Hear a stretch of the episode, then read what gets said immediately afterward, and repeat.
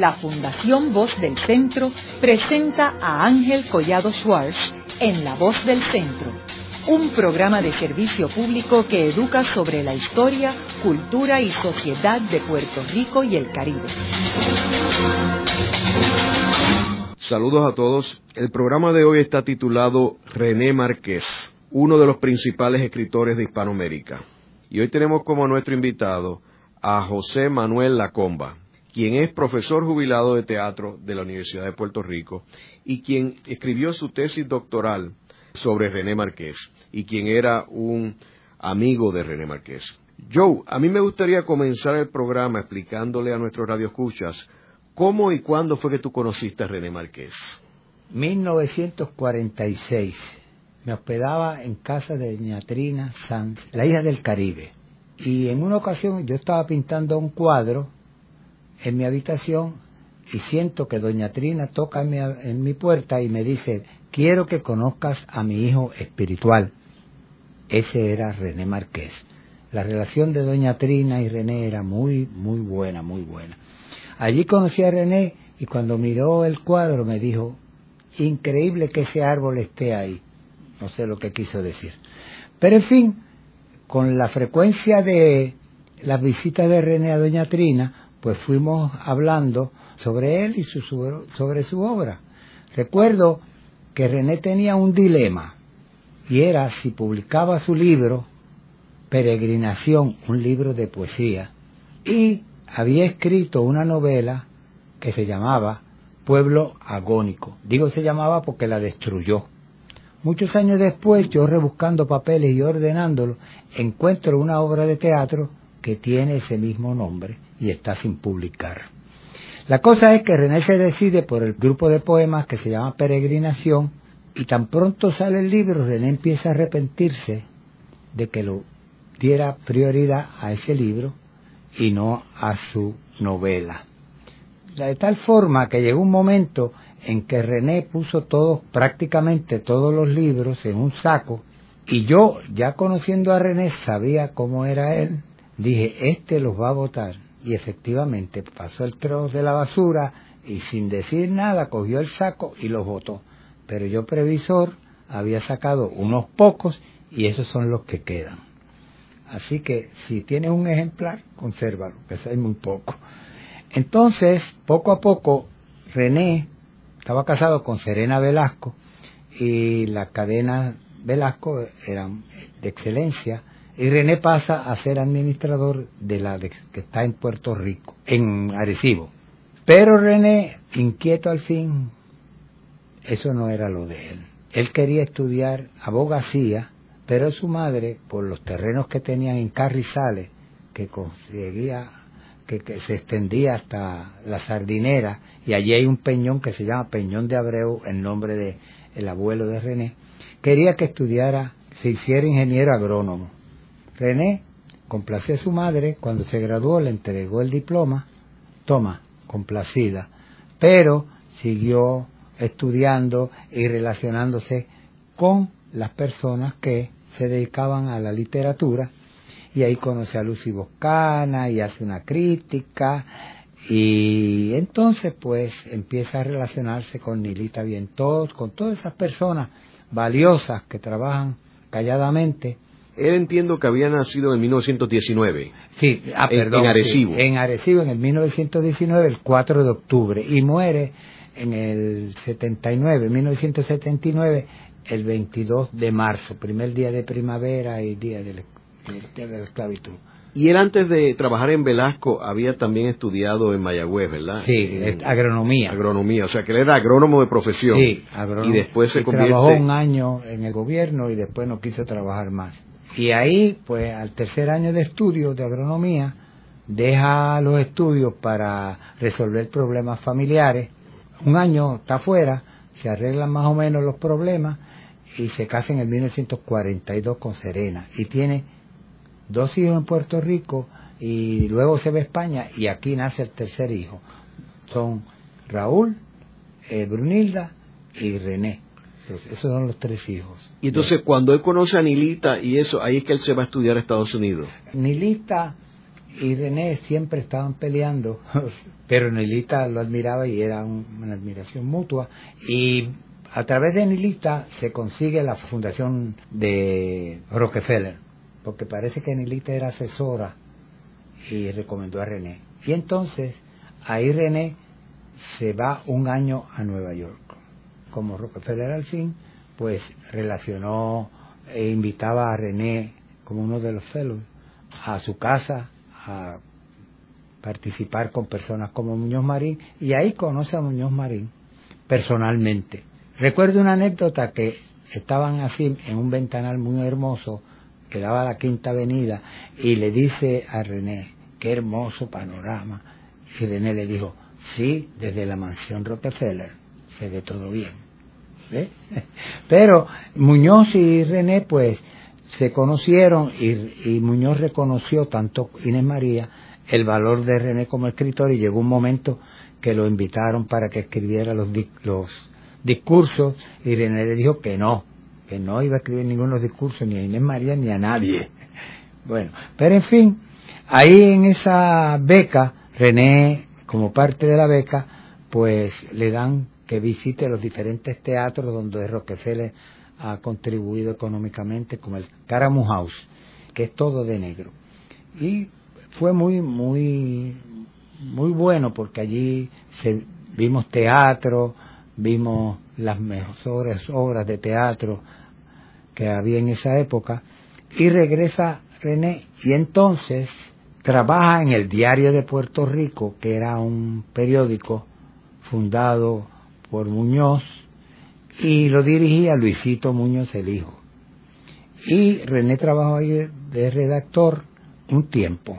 Después René obtiene otra beca, que es la Guggenheim. Ah, cuando en la primera beca de la Rockefeller, René pues estudió en la Universidad de Columbia, ya él también había estudiado en España, y ahí escribe Palm Sunday en inglés como requisito de una clase. Y Palm Sunday es sobre la masacre de Ponce. Sobre la masacre de Ponce.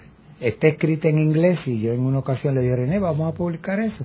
Y me dice, está, te digo que está escrita en inglés y no se la deja leer a nadie. Ya lo sabes, a nadie.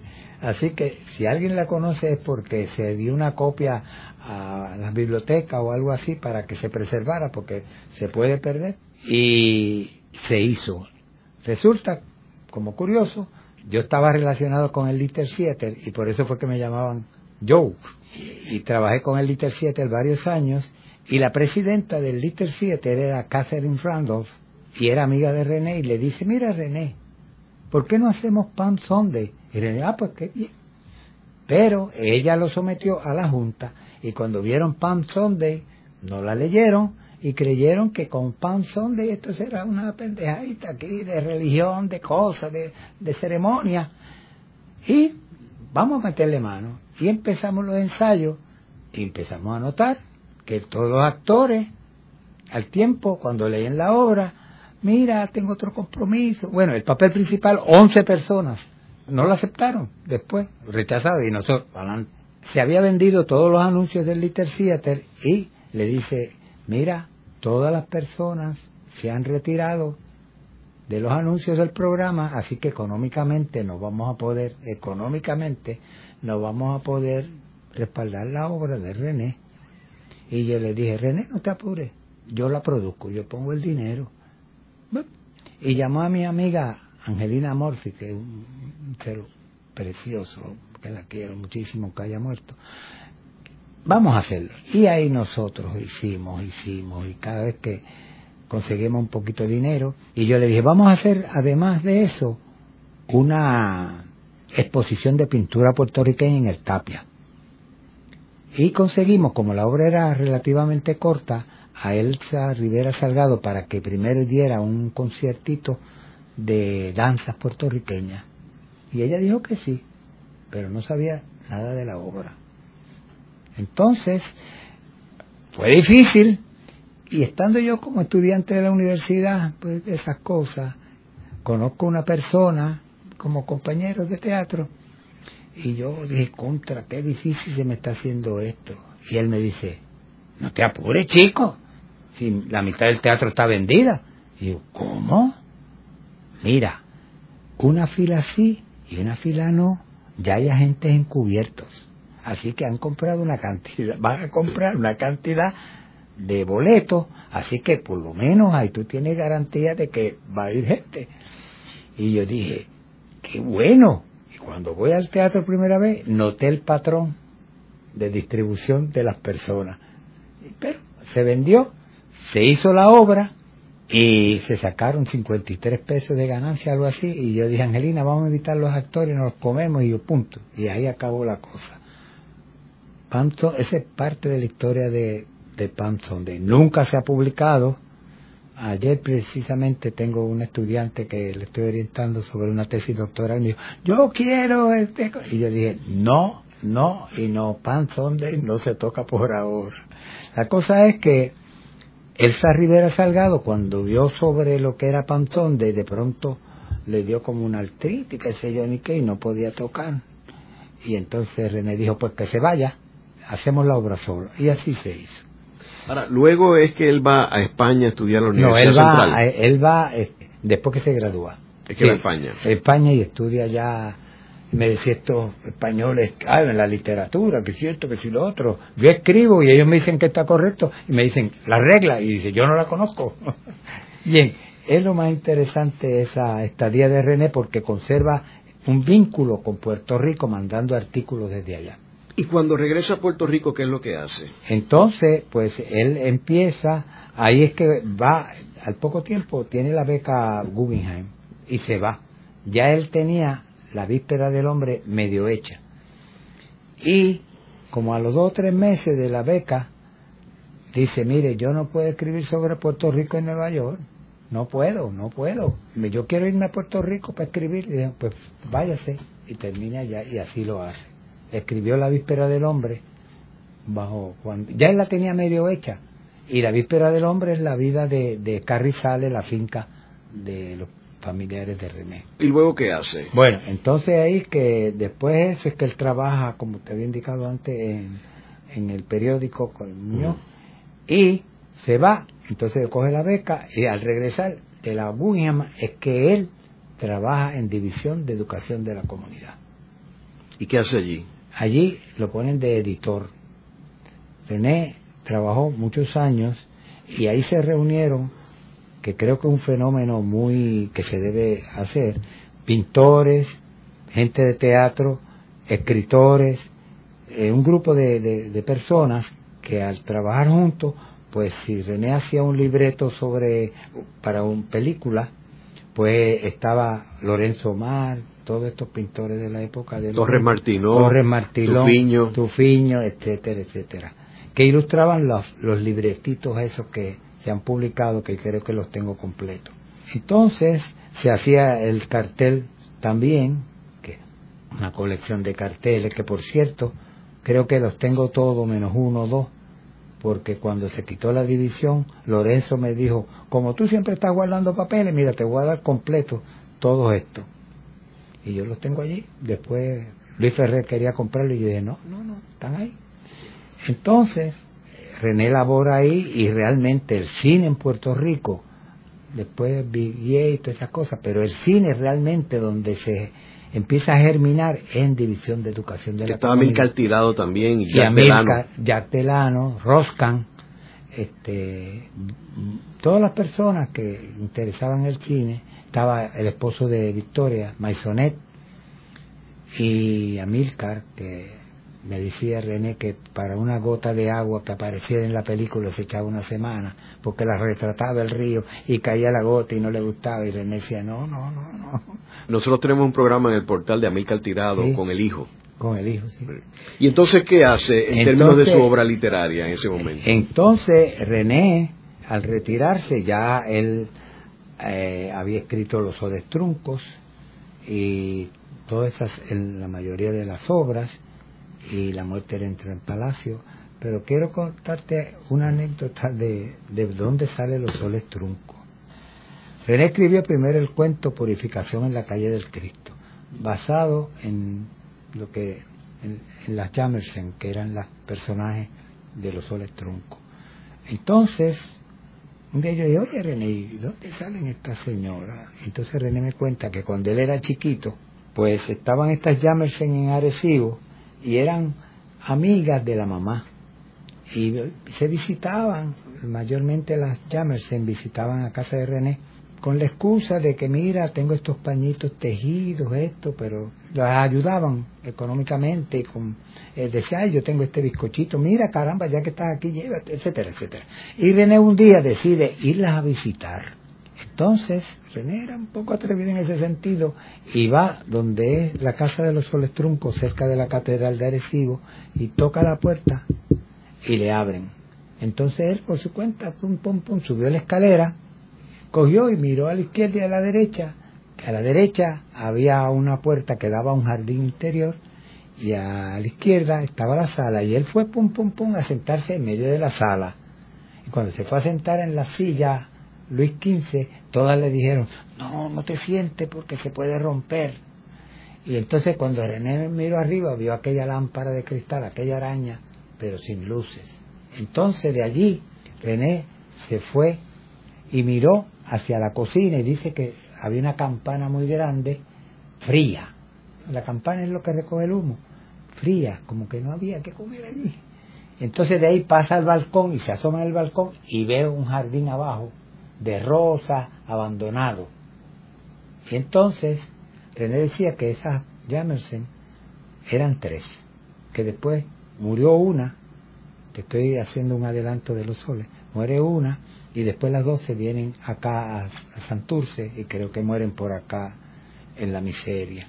Eso pasó cuando René tendría 8 o 10 años y pasó el tiempo y un día cuando viene el Instituto de Cultura que habla de que obras, que sometan obras, René somete los soles truncos y le escribió prácticamente en dos días o tres.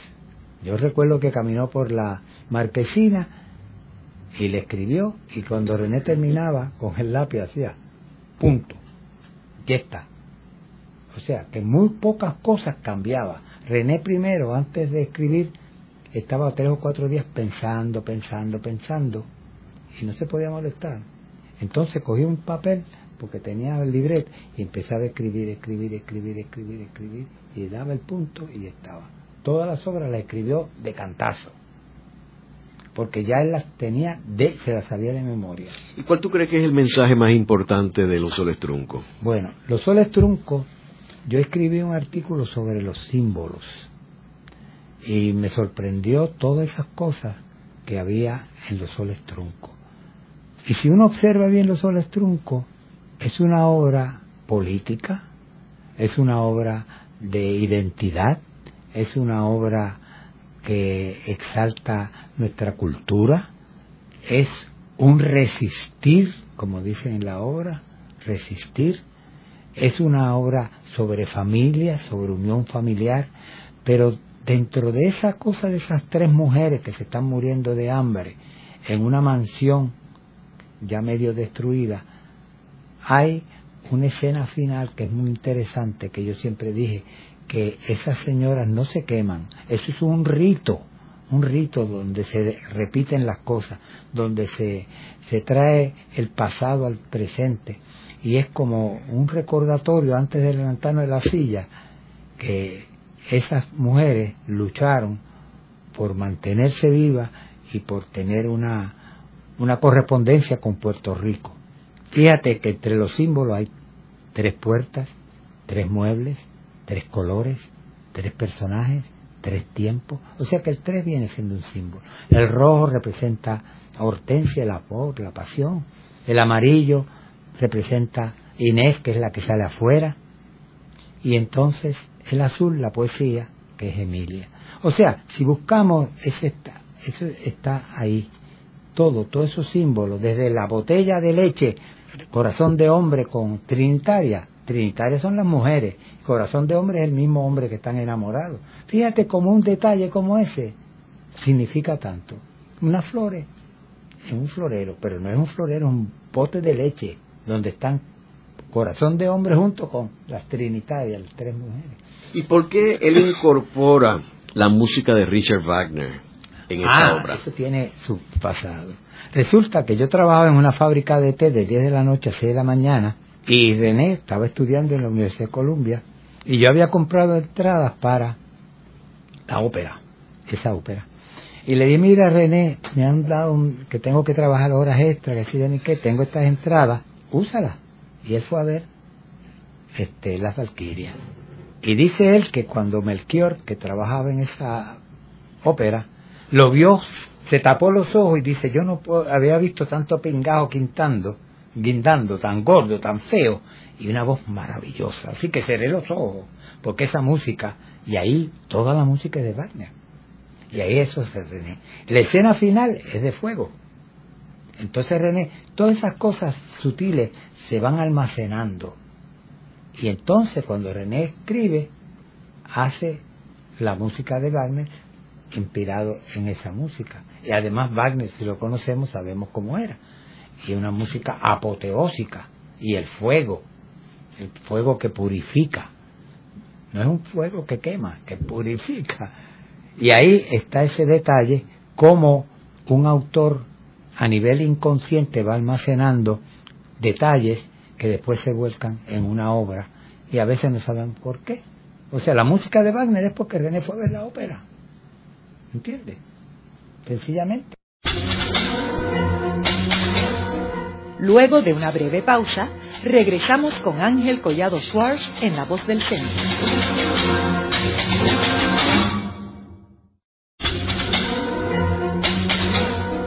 Regresamos con Ángel Collado Schwartz en La Voz del Centro. Continuamos con el programa de hoy titulado René Márquez, uno de los principales escritores de Hispanoamérica. Hoy con nuestro invitado José Manuel Lacomba, profesor jubilado de teatro de la Universidad de Puerto Rico. Joe, probablemente la obra más trascendental y más importante y más conocida de René Márquez es La Carreta, que tiene que ver con un Puerto Rico de una época bien importante y la inmigración y, la perla. Háblanos sobre esa obra y qué había detrás de la mente de René Márquez cuando escribió esa obra. Creo que la motivación de René al escribir la carreta se debe a que, yo tengo la foto de eso, de René ir a Carruso, un barrio de Carolina creo que es, a filmar la película Una voz en la montaña. Entonces, allí él conoce a Juanita, a un personaje que después pasó a ser Juanita, por cierto, la muchacha preciosa, y conoce a Luis y conoce a un viejo que vino a ser Don Chago, y alguna otra vecina que quizás este, esos personajes impactaron a René. Y cuando filmaron la película en la, en la montaña se tomaban una foto que creo que deben estar en casa. Y eso, como pasó en los soles truncos, que se va almacenando, en Puerto Rico, como bien indicaste, hay un movimiento de que la agricultura, pues no se le puede dar tanto énfasis, que hay que la industria, que esto, que la idea de Muñoz con su rueda, etcétera. Y René empieza a pensar en la carreta y le escribe fonéticamente porque él quería dejar como una huella de cómo hablaba el hombre puertorriqueño del campo. Entonces escribe ese primer acto y Nilita pues la publica en su revista, digo su porque en verdad fue una injusticia que se la quitaran, se la debieron haber dado hasta la muerte de ella. Publica el primer acto de la carreta y René no había escrito el segundo acto. Y ahí ese ambiente de Don Chago, símbolo de la tierra y todo, hace el primer acto. Cuando René va a Nueva York por primera vez, donde se hospeda o se queda, en casa de mi hermano Luis, por eso el personaje se llama Luis. Yo estaba trabajando de noche en la fábrica de té.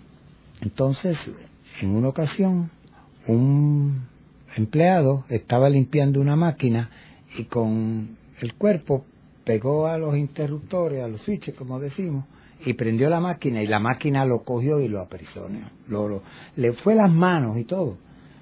Y eso fue un escándalo que se lo sacaron. Y cuando yo llego a casa, le digo, oye, René, mira lo que pasó, esta máquina y esto. Y René no dijo nada de la máquina. Pero ya René tenía la idea de la, de la cosa de la máquina, del progreso a base de, de la industria. Y el apartamento que René describe es el apartamento de mi hermano Luis, con su cisne y con su mal gusto de pintado color de rosa, como los puertorriqueños en el Bronx.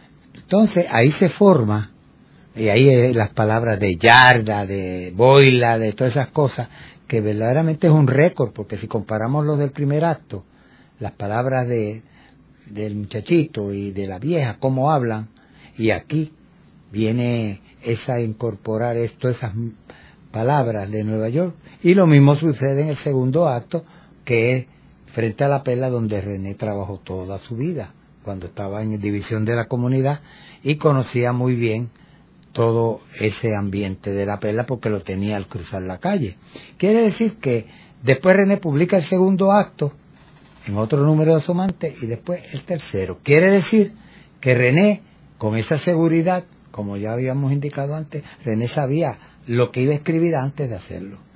Y ya, pues, con esa garantía, Nilita publica primer acto sin haber escrito el segundo, publica el segundo, sin haber escrito el tercero, y escribe el tercero. Esos son tres ambientes muy diferentes y muy representativos de Puerto Rico. La cuestión de la inmigración siempre, yo recuerdo, siempre ha existido. Claro, nos afecta ahora mayormente. Pero la carreta, ¿por qué? Porque es un vehículo que va lento no es un automóvil, no es un tren, no es nada. Es la carreta y la rueda, principalmente, tanta historia de la rueda, que es que va un movimiento lento, lento, pero llega. Y curioso es el final de la carreta, donde, entre otras palabras, la solución de Puerto Rico no está afuera, está aquí. Y por eso ella dice, y volveremos otra vez a la tierra nuestra, que etcétera, etcétera, etcétera, donde dice, yo pues regreso a Puerto Rico. O sea que la carreta tiene una unidad y tres escenografías y tres ambientes y todos, pero están unidos en la vida puertorriqueña. ¿Tú dirías que esa es la obra cumbre de él? Bueno, te voy a decir que cuando a René le preguntaban algo parecido, le decía, tú eres padre, ¿cuántos hijos tienes? ¿Qué hijos tú quieres más? Y él, claro, él, lo dejaba en el aire para decir todos los hijos de Dios ¿eh? tienen alas, como decía el labor de teatro. Pero René en eso no decía me gusta más esta otra. Pero una vez yo le dije, pero René, acá. Entonces me dice, bueno, mira, hay obras que son, ¿eh? que la carreta, la muerte no entrar en palacio, Mariana o el alba, y los soles truncos, y yo dije, pues me lo voy a decir todo, así que mejor. sí. Pero, honestamente, yo diría que esas son las obras más representativas. ¿Y él pensaba que iba a tener ese impacto, la carreta? Bueno, fíjate qué cosa curiosa. La carreta se estrena en Nueva York y no en Puerto Rico. ¿En qué año se estrena? En el 50, por ahí. Sí. Que Miriam Colón hizo el papel y Julia hizo el papel de, sí, de, Luis. Y Raúl Julián, cuando leí lo de Julián se me saltaron las lágrimas, porque que ser extraordinario. Yo lo vi casi antes de morir haciendo de manos la mancha, fuera, estaba fuera del teatro, y estuvimos hablando largo rato, ya él estaba, te veía más Quijote, más flaco pero con una voz preciosa, Yo recuerdo cuando él estaba en el Chiquení, que era del padre, que estaba esta, que cantaba el sapo y la estaca, que se brinca y se estaca. Pero en fin, volviendo a la carreta, y al año se hace en Puerto Rico, en el Ateneo, cuando ya nosotros habíamos fundado, fue la última obra, que René después de eso se fue, por peleas con Nilita y cosas, que Nilita la quería llevar al Tapia, y René dijo que no, que se quedaba en el Ateneo, bueno, y esas cosas, y René hoy se fue y dejó ¿Y Mariana del Alba? Mariana del Alba tiene una historia lo más interesante. Yo enseñaba teatro en la de la universidad y yo pues como compañero y le hablaba, mira, ok, esto, lo otro, lo otro. Y le dije, yo voy a hacer este, Mariana de Lorca.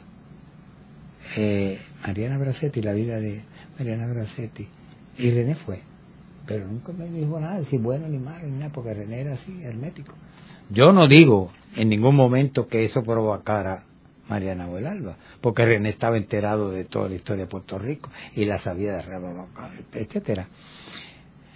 Pero parece que hay veces que un recuerdito puede traer otra cosa, pero voy a descartar por completo de que eso pudiera provocar. La cosa fue que como yo había hecho el estudio de para Mariana para la escuela, para la escuela, pues le di, mira René, yo hago el estudio de Mariana y empecé a investigar, investigar, y mira René, conseguí esto.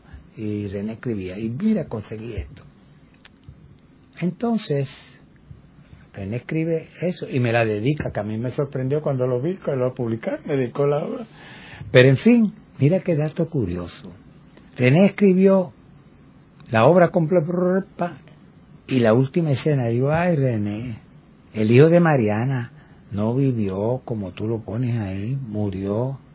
René tardó creo que fracciones de segundo y me dijo, está bien, ¿sabes? Y entonces le pone el final que tiene ahora.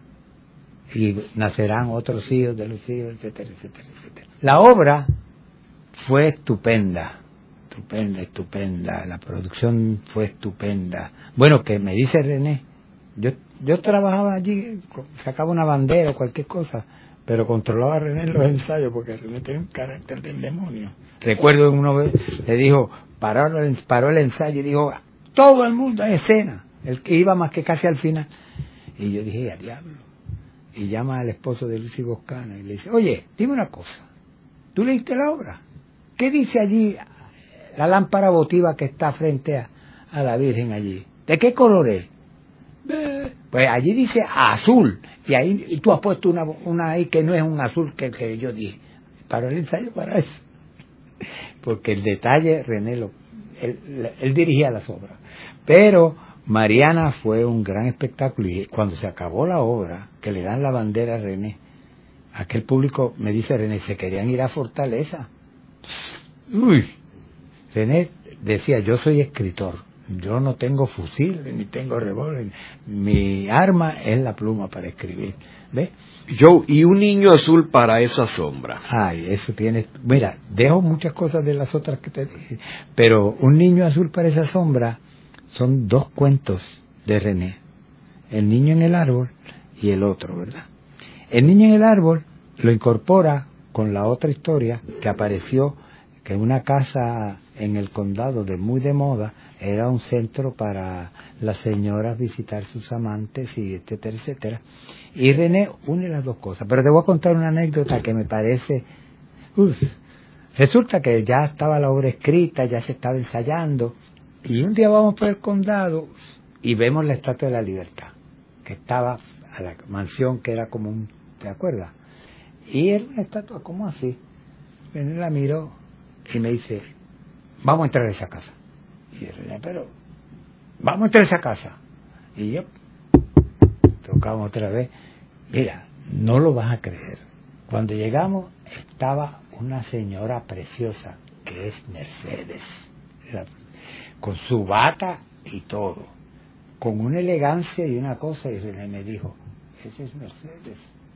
Vamos a la terraza a tomar un. Un café. ¿Qué vemos? Un niño en el árbol trepado. Michelin. Irene, Irene dice, mira, yo me adelanto a la historia. yo dije, pero ¿cómo es posible? Y allí, a través del árbol, se veía la estatua, pequeñita, ridícula, de la libertad, que por cierto, ya eso todo lo han eliminado. Eliminado, pero en fin, qué experiencia. Y a veces uno dice, ¿qué es más importante, la ficción o la realidad? O, el dato, o qué sé yo que hay aquí en esta vida. Que la intuición a veces impone al conocimiento, al sentimiento. Yo, esa obra yo la encuentro muy interesante y con mucha relevancia actual. Oh, claro. Porque aquí tienes una cuestión desde las clases sociales, desde un nacionalista preso, es un nacionalista de origen francés, sí. aunque es boricua, pero que tiene padres, abuelos este, francés, y toda la cuestión del niño. Es un paralelo entre lo que sucede allá y lo que sucede aquí, que sucede en todas partes. Y el niño, un niño angustiado. Este... Y el niño azul, y el veneno es azul, y el árbol es de quenepa, simbolizando la masculinidad. O sea que René somete el símbolo, prácticamente los lo crea él, ¿ves? Como lo de los soles, los tres, el abanico de luz, que ese título, por cierto, se lo di yo cuando estudiaba en Kansas, que hicieron la traducción. Me dijeron, ¿cómo va a traducir eso? Y yo le dije, pues mira, fanlight, abanico de luz. Y eso fue lo que le pusieron. Por cierto, que la escena de Papa Búcar la pusieron en escena con gente, esclavos y todo. ¿Qué es esto? Esta traducción no sirve.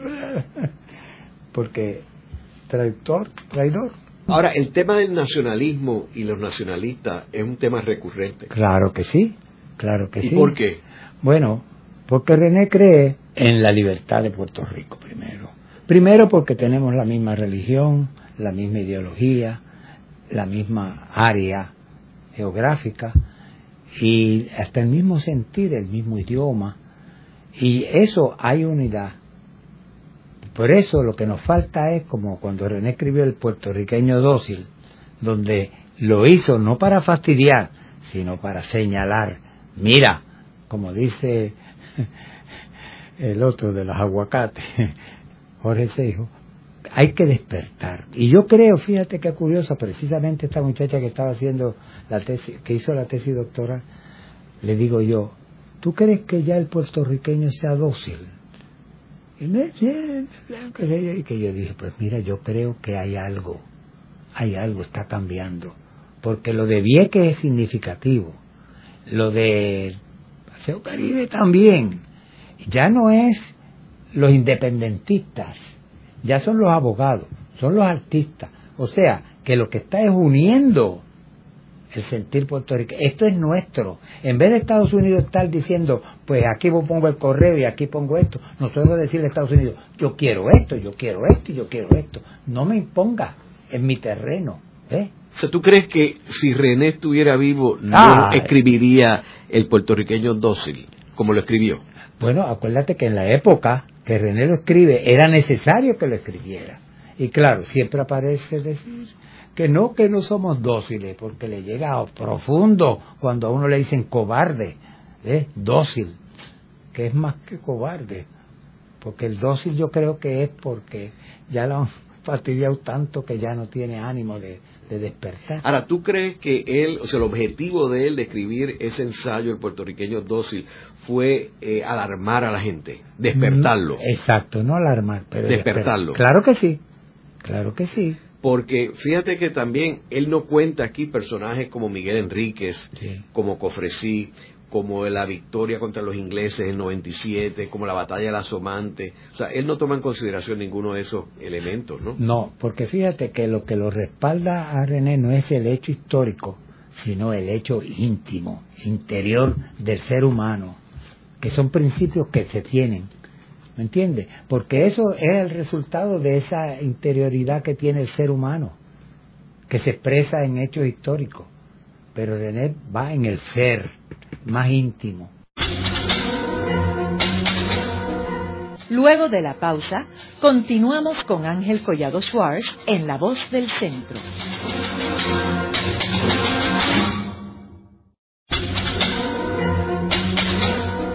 Regresamos con Ángel Collado Schwartz en La Voz del Centro. Continuamos con el programa de hoy titulado René Márquez, uno de los principales escritores de Hispanoamérica. Hoy con nuestro invitado José Manuel Lacomba, profesor jubilado de teatro de la Universidad de Puerto Rico. Joe, una de las obras más interesantes, en mi opinión, de René Márquez en la muerte no entrarán en palacio. En esta obra, pues hay unos personajes que aunque tienen otros nombres, pero obviamente se refiere a Pedro Albizu Campo, Luis Muñoz Marín, Doña Inés Mendoza y una de las hijas de Muñoz Marín. Háblanos sobre esa obra y la importancia de esa obra. Esa obra, estoy seguro que si René, tú le hubieras hecho esa pregunta, dice, es mi obra. Porque Ahí resume todas sus ideas, todo su sentir político hacia Puerto Rico, que realmente, pues, René, eso era una de las cosas primarias en su ser. Pero te voy a contar antes algo interesantísimo para que tú veas cómo se bate el cobre en esta isla.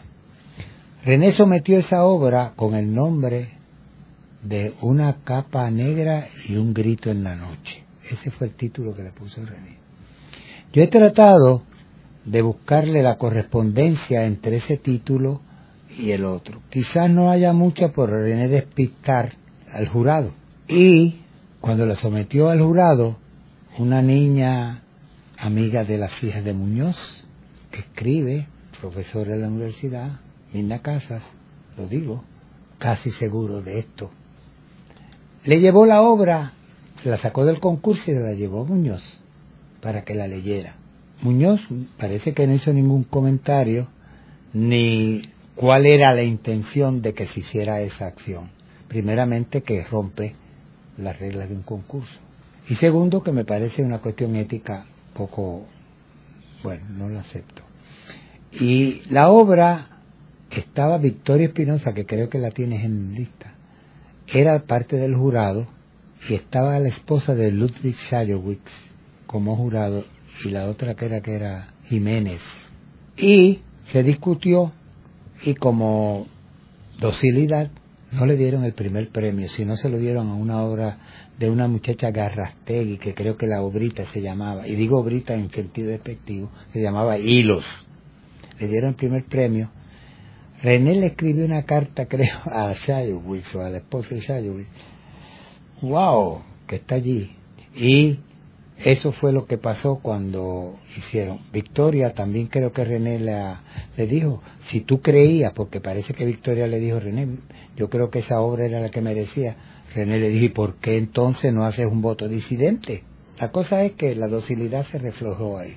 Y la obra, pues entonces después se publica con el verdadero nombre. Pero creo que la capa negra y el grito no tenga mucha relación con la muerte no entrar en palacio, pero sí hay en el título que tiene actual cierta ironía en el sentido de que no ocurrirá, pero ocurre. Y la obra, como bien indicaste al principio, está basada en personajes reales reconocidos, como este Albizu, Inés María, etcétera, etcétera. Son personas que están ahí, porque René los conoció. Y René, pensando quizá en el teatro, les pone una máscara para suavizar la aceptación de sus personajes, porque hay que reconocer que don Pedro, un gran hombre que no se repetirá jamás, no, había resentimiento sobre su forma de, lucha, que creía en la, violencia hasta cierto punto. Y René lo cambia y le pone un nombre basado en elemento de la cultura griega.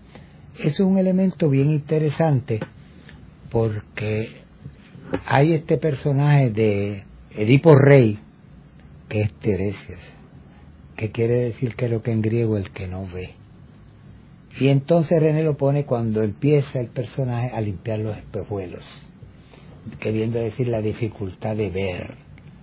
Ese es un detalle sutil, pero el que no conoce la cosa griega, ¿verdad? Que es el que sabe lo del mito de Edipo. Entonces, es un detalle como René, y lo pone primero, dirigiéndose al público casi como un discurso, pero no un discurso político, es un discurso poético donde ahí está injertado, está insertado la cuestión política. Y habla de ese personaje. Ya yo había diseñado la escenografía, que por cierto no sé dónde está, donde René me decía, pero ese cambio al principio tan difícil, y no te apures, se hace la escenografía y se le pone encima una como de papel o algo y se vuela, se, trae y queda el, palacio este como nuevecito, restaurado. La cosa del tiempo, ¿eh? O sea que el palacio aparece primero en ruinas y después aparece este como verdaderamente se supone que fuera. Y el personaje Cassandra también. Que Pero ahí voy. Cassandra es otro personaje, es decir, la que ve más allá, está relacionado también con un personaje de la cultura griega. Y la cosa de volverse estatua de sal, ya sabemos que cuando se vuelve mirar el par, pues se vuelve estatua de sal. Y ya yo le había dicho a René, no te apures en eso, porque se hace la estatua y entonces la actriz está detrás y eliminamos la estatua y aparece Cassandra en la misma posición. Algo, un truco que se girara, que estuviera en la plataforma el plato que gira está aquí está la estatua y allí está Cassandra la actriz, y lo que hacemos es un golpe de luz o algo, la giramos y aparece Cassandra en la misma posición. Esa, naturalmente, podemos considerarla la hija de Muñoz. El personaje del novio de la hija es ficticio completamente para dar la cosa del amor y la cosa. Pero el diálogo, parecido a algo lo de Ismene, pero no sé, cuando uno tiene una idea y él, ella tiene una idea y él otra, que está sutil, que como que no, con, no, no, no comulgan los dos. Y ahí hay algo que sería bueno mirarlo, ¿verdad?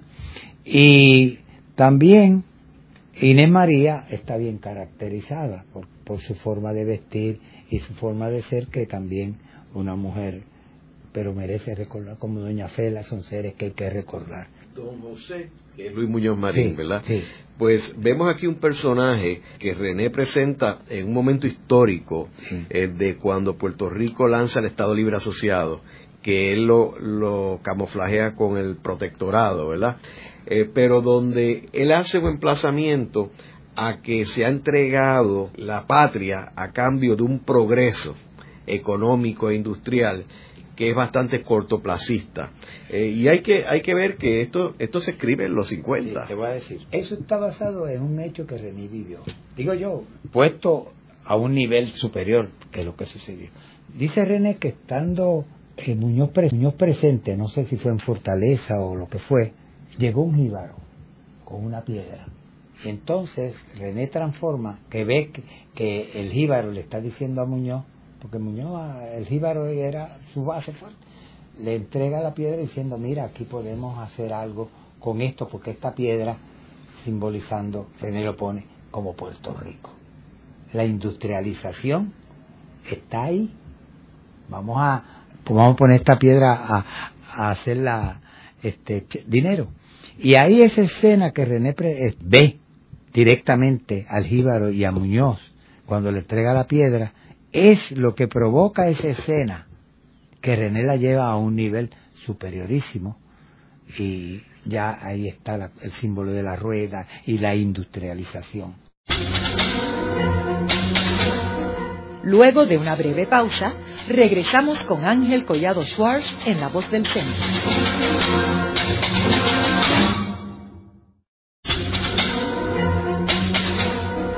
Continuamos con la parte final de La Voz del Centro con Ángel Collado Schwartz. Pueden enviarnos sus comentarios a través de nuestro portal www.vozdelcentro.org. Continuamos con el programa de hoy titulado René Márquez, uno de los principales escritores de Hispanoamérica. Hoy con nuestro invitado José Manuel Lacomba, profesor jubilado de teatro de la Universidad de Puerto Rico. Joe, en el segmento anterior estábamos hablando de La muerte no entrará en palacio y cómo eh, los dos personajes importantes, bueno, todos los personajes en la obra tienen una relación con personajes reales, con excepción de probablemente Alberto, ¿verdad? Sí. Ahora, eh, tú me estabas hablando de que esta obra se estrenó en Nueva York, pero que nunca se ha presentado en Puerto Rico. Nunca. ¿Y por qué tú entiendes que no se ha presentado y es tan poco conocida aquí en Puerto Rico? Bueno, puede ser miedo, implica mucho dinero el hacer la obra y aquí ahora el teatro se hace con un mínimo de escenografía, con un mínimo de personajes por la cuestión económica. ¿Y cuál tú crees que es la importancia de esta obra? Bueno, la importancia de la obra es crear una conciencia puertorriqueña. Punto. La política es política en todo sentido, pero la obra es una obra literaria que si nosotros el, elemento eh, de poesía de, se sacara de, de la política de la obra, si se pudiera hacer eso, pues tiene valor, la obra tiene valor, pero como está insertada, está encuadrada, está enmarcada en este hecho, hechos políticos interpretados por René, pues eso ya le da una limitación hasta cierto punto.